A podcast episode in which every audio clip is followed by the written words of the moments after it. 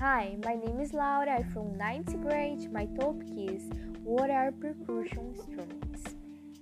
Percussion instruments are the instruments that, when you shake them, hit them with your hands or mallets, they make a sound. These instruments form the biggest family of instruments. If they can play different music notes, they are pitched if can't, they are unpitched.